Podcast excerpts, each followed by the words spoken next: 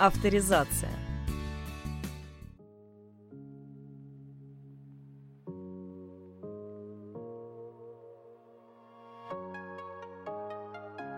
Здравствуйте, в студии Денис Лукьянов, и с вами вновь программа «Авторизация». К сожалению, это последний выпуск наш в нынешнем сезоне, поэтому мы решили сделать его интересным и принести вам уже вторую вкусность подряд – и сегодня мы с вами поговорим об отечественном писателе и блогере, о Максе Максимове. Сразу скажем, что это псевдоним, потому что настоящее имя писателя это Максим Афанасьев. Родился он в 1986 году в Москве и окончил колледж геодезии и картографии, и какое-то время работал по специальности, то есть работал геодезистом. Также Макс увлекается айкидо и карате, то есть боевыми искусствами. У него даже есть э, пояс, пояса по этим дисциплинам. И при этом он также рассказывает, что теперь он еще и тренер по этим боевым искусствам. Ему просто однажды позвонил то ли приятель, то ли бывший тренер, я сейчас не буду уточнять, э, и сказал, слушай, тут есть группа ребят молодых, которые хотят этим заниматься, не хочешь побыть тренером? И, как говорит писатель, сначала группа была небольшая, их было всего одна-две, а потом это все разрослось до шести и более групп детей, которые занимаются, ну, детей и подростков, которые занимаются вот этими боевыми искусствами. Также Макс Максимов говорит, что очень любит играть на гитаре, и это такое его э, большое любимое хобби. В 2015 году Макс Максимов открывает свой YouTube-канал, который по большей своей части посвящен загадкам и юмору. И вообще у Макса Максимова спрашивают часто в интервью, а не мешает ли вам э, работа над YouTube-роликами параллельно с писательством. То есть вообще, каково это совмещать такие вещи? Оно одно дополняет другое или наоборот мешает? Макс Максимов говорит, что скорее дополняет. Во-первых, он однажды сказал, что, наверное, если бы он начал писать, не будучи уже известным блогером на Ютубе, возможно, его книги не получили бы столь большой охват. И также он говорит, что в принципе одно дополняет другого, хотя в последнее время он все-таки переключил свою основную деятельность на писательское мастерство, но при этом это не значит, что его YouTube-канал полностью заброшен. Однажды у Макса Максимова спросили, а как вы вообще начали писать? Ну, знаете, такой классический вопрос для писателя, для автора. И он отвечает, просто я как-то читал, сидел много чего продолжительное время и подумал, ага, какие крутые ребята эти авторы, они вот так вот все могут написать, все вот так вот могут завернуть в интересную историю, и тогда ему пришла в голову мысль, а почему, собственно, мне не попробовать сделать что-нибудь такое? Он попробовал, э, и, собственно говоря, получилось то, что получилось. Макс Максимов изначально публиковался онлайн, он публиковался с помощью сервисов сам издата, и уже потом, когда его книги начали скачивать, а как уже мы сказали ранее, сам автор отмечает, что это во многом случилось благодаря тому, что он на тот момент уже был довольно популярным блогером, его заметили издательства, и произведение дебютное сначала вышло в печати, а потом уже все остальные тоже постепенно начали выходить в печати. Мы решили спросить у автора, а какие плюсы он видит в публикации онлайн и какие минусы? Давайте послушаем, что писатель нам ответил. А значит, какие у нас есть преимущества, издаваясь через сам издат? Ну, во-первых, вам не нужно ждать, пока вас издадут, пока на вас обратят внимание официальные издательства. У вас есть книжка, есть ваш текст, есть сайт сам издатовский какой-нибудь. Вы просто берете и загружаете свою книгу на сайт. И уже через неделю или через несколько дней, в зависимости от того, какое время потребуется на модерацию книги, вас начнут читать. У вас появится возможность узнать о себе много всего нового о своей книге, потому что пойдут отзывы, да и в целом это возможность заявить о себе. Но опять же, вас начнут читать только если вы дадите хотя бы какую-то минимальную рекламу. Сам издат это тоже такая большая тема, и с ним не все так просто. Нужно все равно вкладывать в развитие себя как автора какие-то ресурсы, деньги, рекламироваться, в общем, и так далее. Во-вторых, помимо скорости, сам издат — это э, возможность начать сразу продвигать свой бренд, продвигать себя как автора, продвигать свои книжки. Плюсы работая с издательством, это, несомненно, тиражи. Потому что в России, по крайней мере, электронные книги составляют приблизительно 10-20% от числа бумажных книг. Бумажные книги все равно читают больше, чем электронные. Даже вот, если мне не верите, можете посмотреть статистику по продажам известных авторов за какой-нибудь 2018 год или 2019. Приблизительно процентное соотношение проданных книг будет составлять 1 к 10, может быть 2 к 10. То бишь на 10 проданных книг бумажных приходится 2 проданные электронные.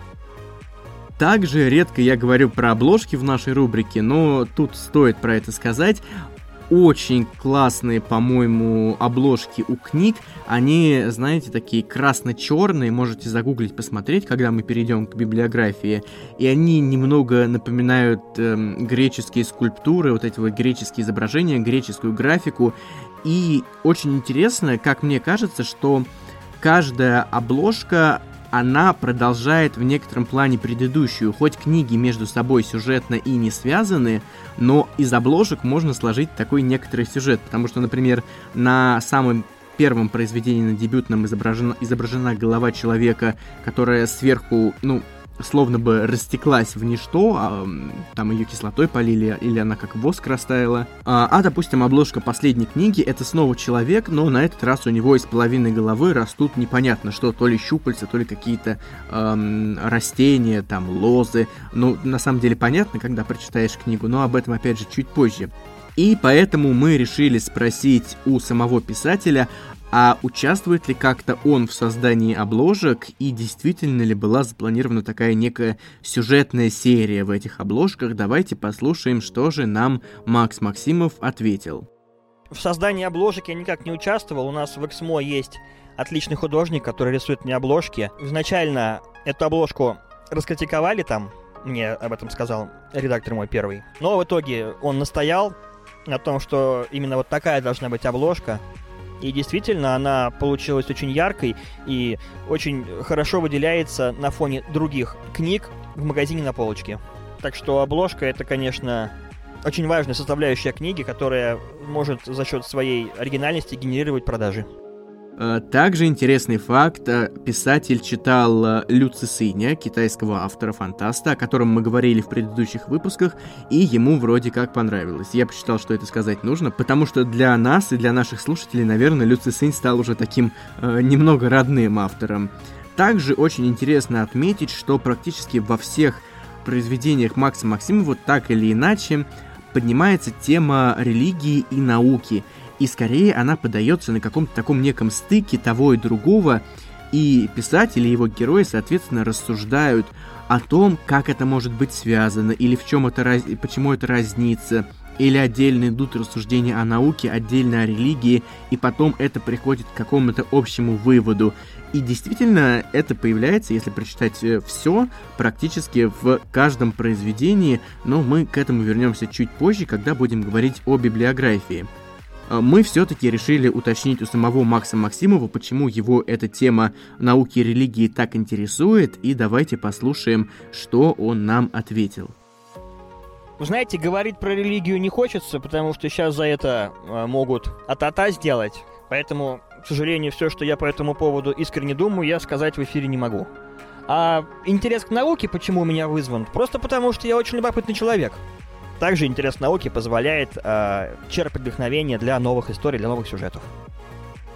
Э, также мы решили узнать у автора, а как он в принципе работает над книгами, прописывает сюжетные линии, не прописывает, работает с опорными точками или у него какой-то свой необычный метод, ну, в общем, и так далее. Давайте узнаем, что Макс Максимов отвечает нам на этот вопрос. Над сюжетами книг я работаю примерно по одной схеме. Сначала я прописываю план романа, а потом уже по этому плану пишу саму книгу. Получается, вроде как я делаю сценарий для романа, и потом уже по сценарию пишу пишу саму историю. Но часто бывает, я отхожу от э, написанного плана, и у меня бывает концовка может поменяться, персонажи могут поменяться, кто-то может умереть ни с того ни с сего. Но все равно по плану работать гораздо приятнее и удобнее. И еще, если люди пишут без плана, у них часто бывают слитые концовки. Потому что когда у тебя есть план, ты заранее знаешь, к чему ты приходишь, у тебя есть интересная концовка, и благодаря плану ты можешь как бы начать работать с конца. То есть ты сочиняешь книгу с конца, а читатель читает книгу, начиная сначала, и поэтому он натыкается на всякие неожиданные повороты, события и думает, ох, нифига себе, как же так это получилось? Не так уж это и сложно получается, что ты можешь легко сделать, предугадать э, мнение читателя, представить, что бы читатель сейчас хотел увидеть, и сделать наоборот так, чтобы удивить его. Когда ты пишешь без плана, такое невозможно. Итак, мы наконец-то переходим к жанрам, в которых автор работает. Это, естественно, фантастика. Э, я бы сказал, что это даже ближе всего к научной фантастике.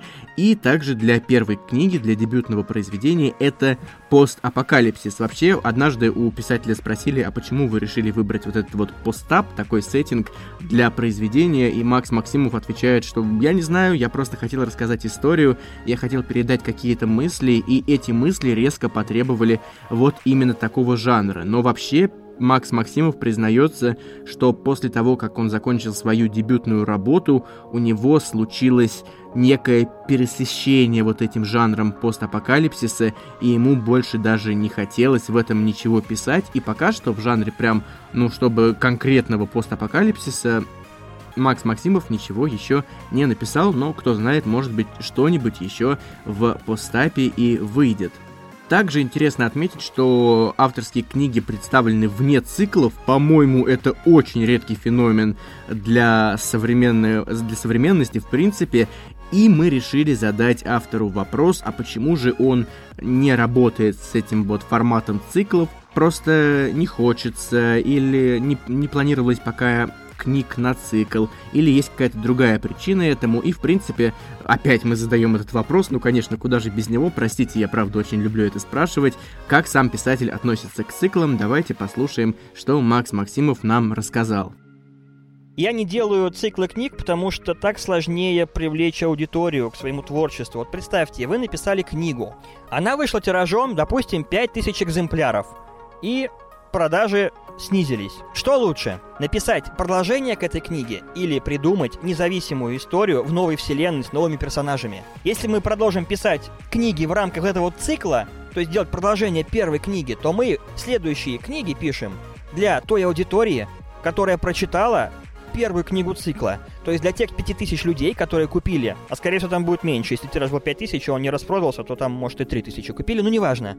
И второй случай. Мы можем начать писать другую независимую историю, которая потенциально имеет огромный успех. Ведь теоретически ее могут раскупить да кто угодно. Во всем мире люди могут ее начать покупать. Ты никогда не угадаешь, с историей, зайдет на людям или не зайдет. Если эта история не зашла, ну, 5000 тираж для меня это считается не зашла, это мало. Ну, у меня таких нет тиражей маленьких, но в целом, как бы, если у человека тираж 5000, то это, ну, это мало, это серьезно, это ни о чем. Создавая новую историю, ты, грубо говоря, работаешь для всего мира. А продолжая книгу цикла, ты работаешь для этих трех-пяти тысяч человек. Ну, это нерационально, я считаю. Плюс мне скучно писать про одно и то же. Мне хочется создавать новых героев, новые темы поднимать. И в целом делать как-то поразнообразнее все. Понятное дело, есть исключения. Какая-нибудь Игра Престолов, Гарри Поттер и так далее. Но опять же, первая книга, если зашла хорошо, продались там у вас 100 тысяч экземпляров, конечно же, можно писать продолжение.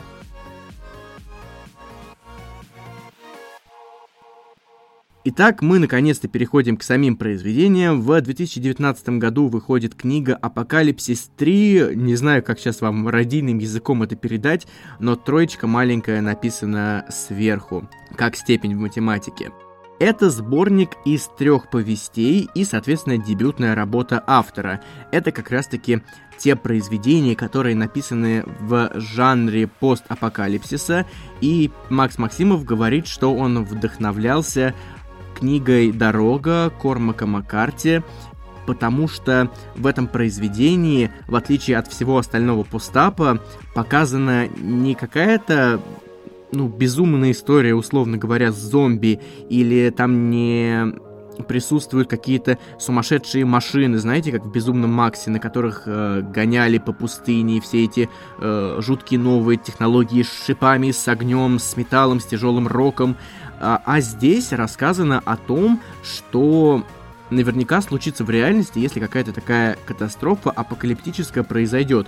То есть люди пытаются выживать, пытаются удалить свои какие-то бытовые потребности, найти еду, э, не превратиться в зверей. И именно поэтому Макс Максимов вдохновился дорогой и решил в своем произведении тоже поразмыслить на эту тему. Поскольку книга состоит из трех повестей, то здесь представлена в каждой повести разная катастрофа, которая могла привести к этому самому апокалипсису.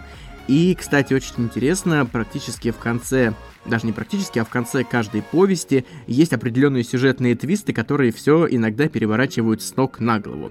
Итак, первая повесть называется «Вход в рай», и здесь по сюжету доказано существование реальное Бога, то есть люди стали понимать, что вот эта некая высшая сила реально существует, что рай и ад тоже реальные, это из религии превратилось в науку, и Теперь люди понимают, что если они были праведниками, они умрут, и они сто процентов попадут в рай, потому что это доказано, а если они были грешниками, то они попадут в ад.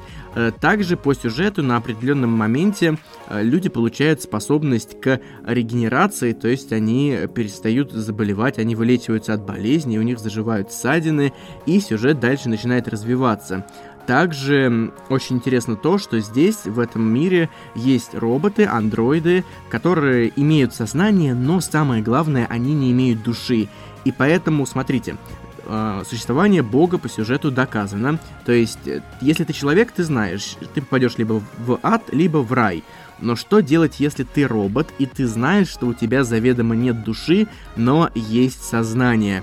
То есть, э, твоя, по сути дела, твое существование после смерти обратиться в ничто. И, в принципе, на этом, наверное, построена основная проблематика повести. Здесь идет рассуждение именно о том, а вот как, как вообще мир бы изменился, если бы религия превратилась в науку, и как бы к этому относились э, роботы, тот же самый искусственный интеллект. То есть это такая некая религиозная катастрофа. Э, на самом деле тут есть еще такие очень интересные став вставки в прошлое, и я бы хотел вам рассказать, во что они выльются и с чем они связаны, но с ними очень тесно, опять же, связан сюжетный твист, который ждет вас в конце, поэтому ничего я вам не смогу здесь больше сказать, кроме того, что они интересные, и обращайте на них особенное внимание. Все, дальше территория минного поля спойлеров.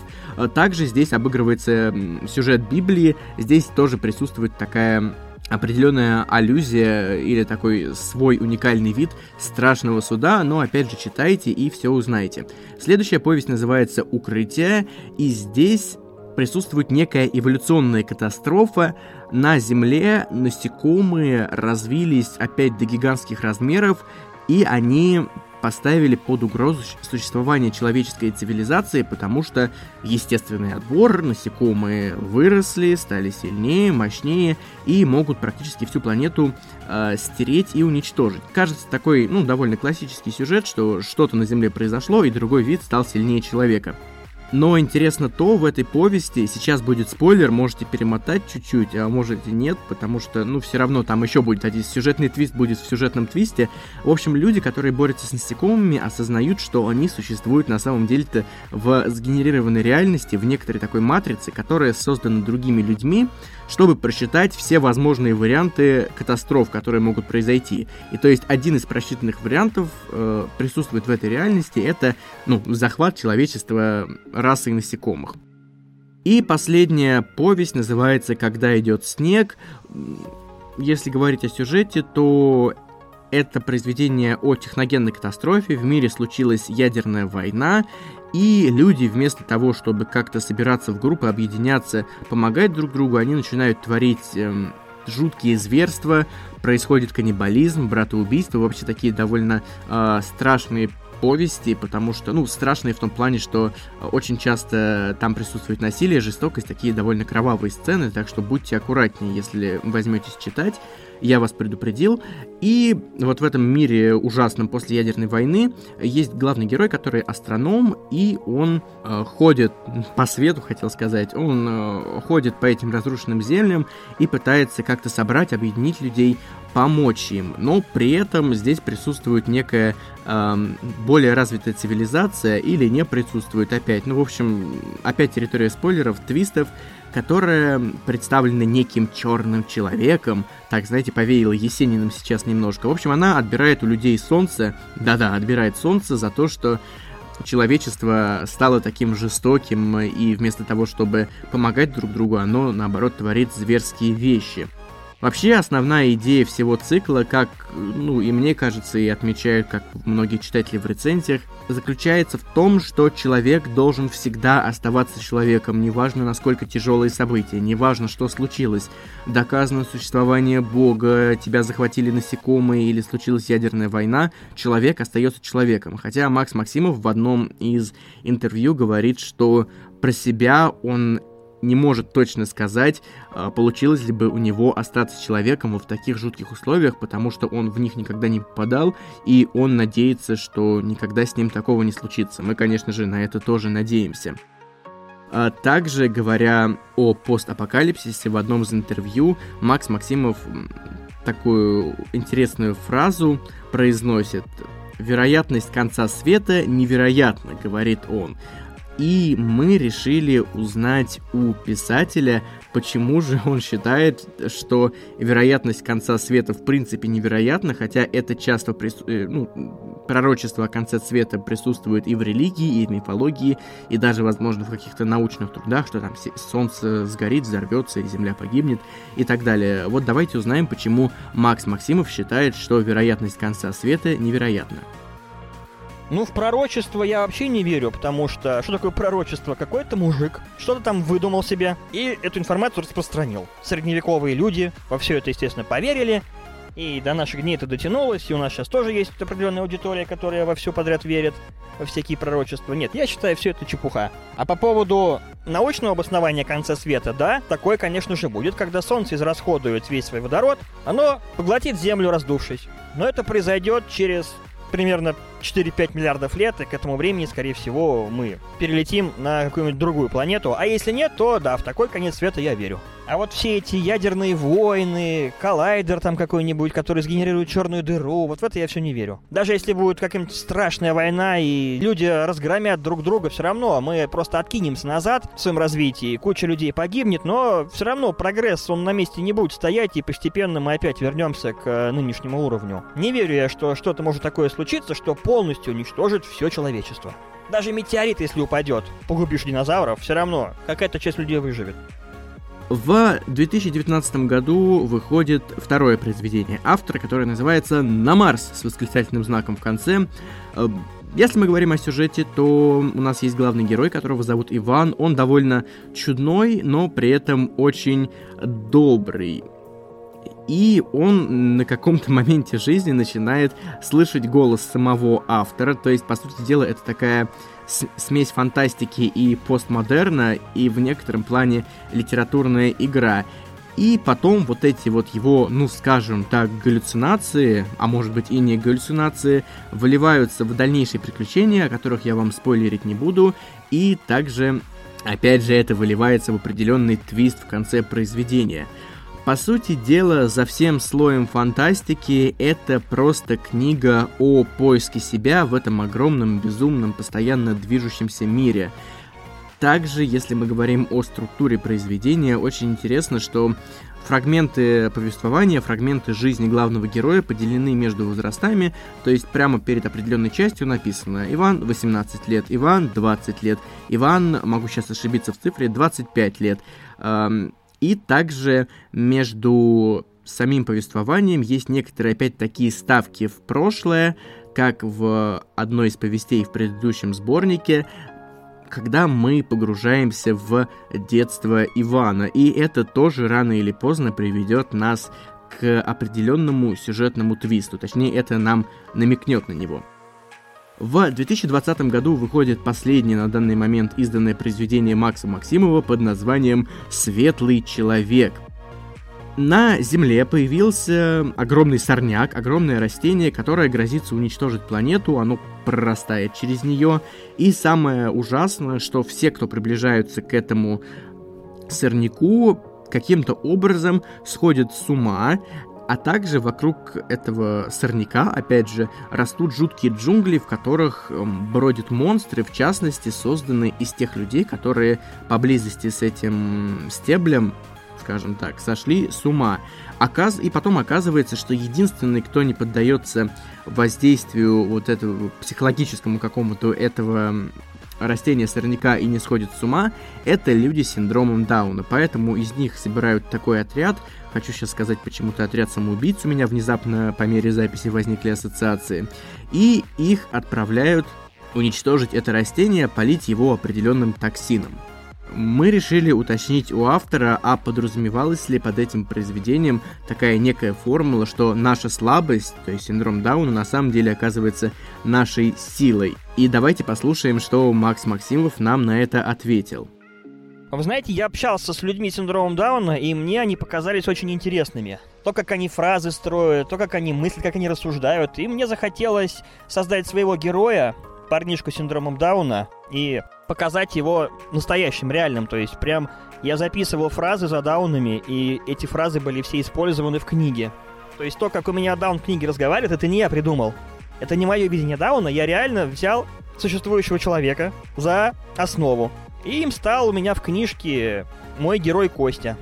Плюс мне показался это интересный и оригинальный, потому что я не встречал нигде ничего подобного, где бы дауны были бы главными героями. Вообще как-то эта тема почему-то стороной обходит. Непонятно почему. Настолько интересные эти люди с этим синдромом. Почему бы не поговорить о них?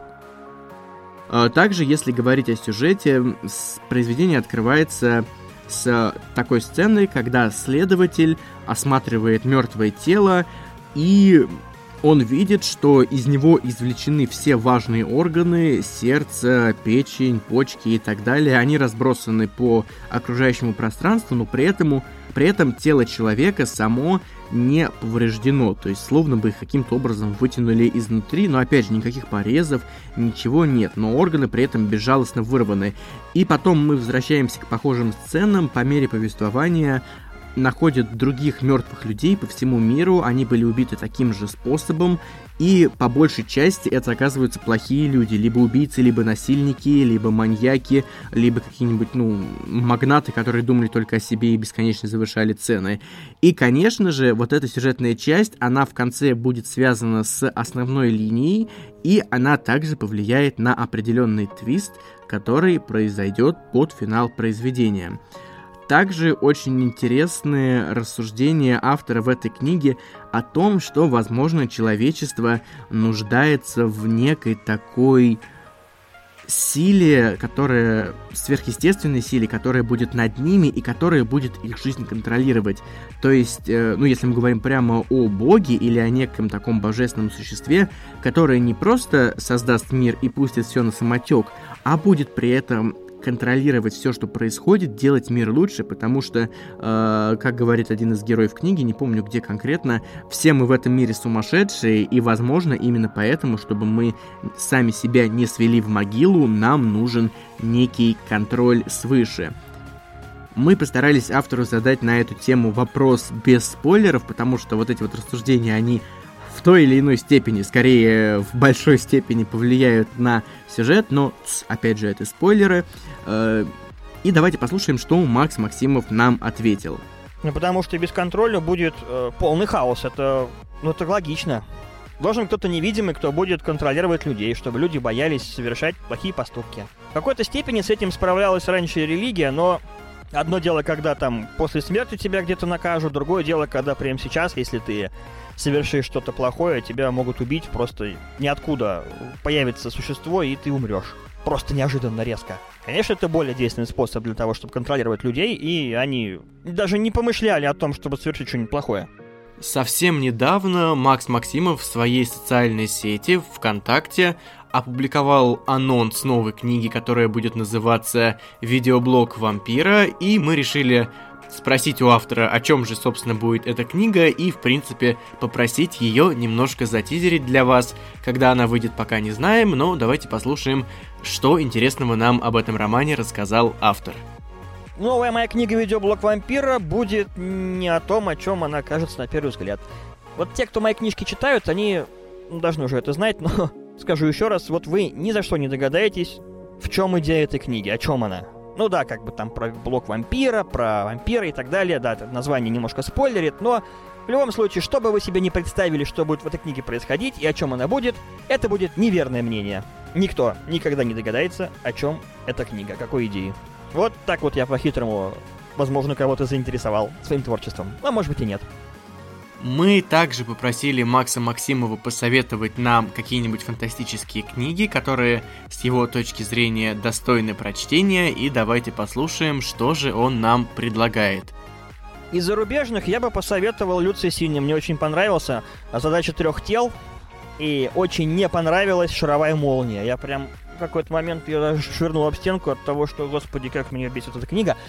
Но задача трех тел оказалась очень крутой историей, я прям захлеб ее прочитал. Не без минусов, конечно, тоже там были странные сомнительные моменты, но плюсов в этой книге оказалось гораздо больше, которые перекрыли все недостатки.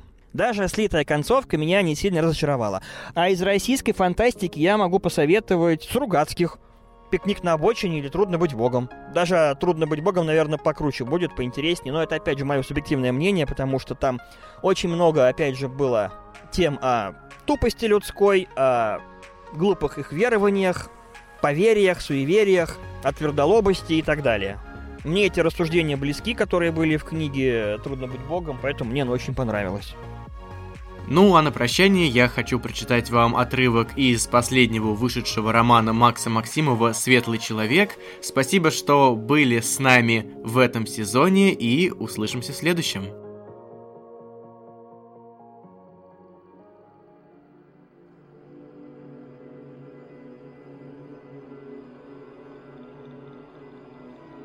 Сердце, печень и мозг лежали рядом с трупом на паркетном полу однокомнатной квартиры. На теле убитого не было следов насилия, и можно было подумать, что эти органы принадлежат не ему, что кто-то вырезал их у другого человека и подложил к трупу. Вот только такое следователь за неделю видел уже в третий раз. Бездыханное тело, а рядом органы, аккуратно извлеченные из организма, без какого-либо повреждения внешних покровов – не иначе как мистикой это назвать нельзя, но следователь не верил в подобную чертовщину. Всему должно быть логическое объяснение, даже такому феномену. Сыщик отрешенно ходил по комнате, не обращая внимания на своих коллег. Люди из его группы собирали улики, разговаривая в полголоса. Из-за входной двери в комнату долетали обрывки фраз. Соседям было любопытно узнать, что случилось, и при недостатке достоверной информации они выдвигали самые разнообразные версии – Следователь периодически поглядывал то на сердце, лежавшее в лужице крови, вытекшее из клапанов, то на мозг, извлеченный из совершенно целого черепа. Печень находилась чуть в стороне, в паре метров от тела. Уже удалось установить, что убитый находился в розыске за изнасилование. Двое других бедолаг, освежеванных столь же загадочным образом несколькими днями ранее, также в прошлом были преступниками. Они совершили серию разбойных нападений на пенсионеров – Успели убить старика и покалечить двух старушек. Грабителей нашли на улице мертвыми. Рядом лежали их органы. Одежда на убитых не была разорвана или разрезана. Складывалось впечатление, что кто-то телепортировал их сердце, печень, желудок или мозг, всякий раз комбинация была разная, за пределы тела. Вскрытие показало, что органы изымали небрежно. Схватили и рывком отделили от туловища. Казалось, призрак прошел сквозь тела людей, забрав их самые важные части организма.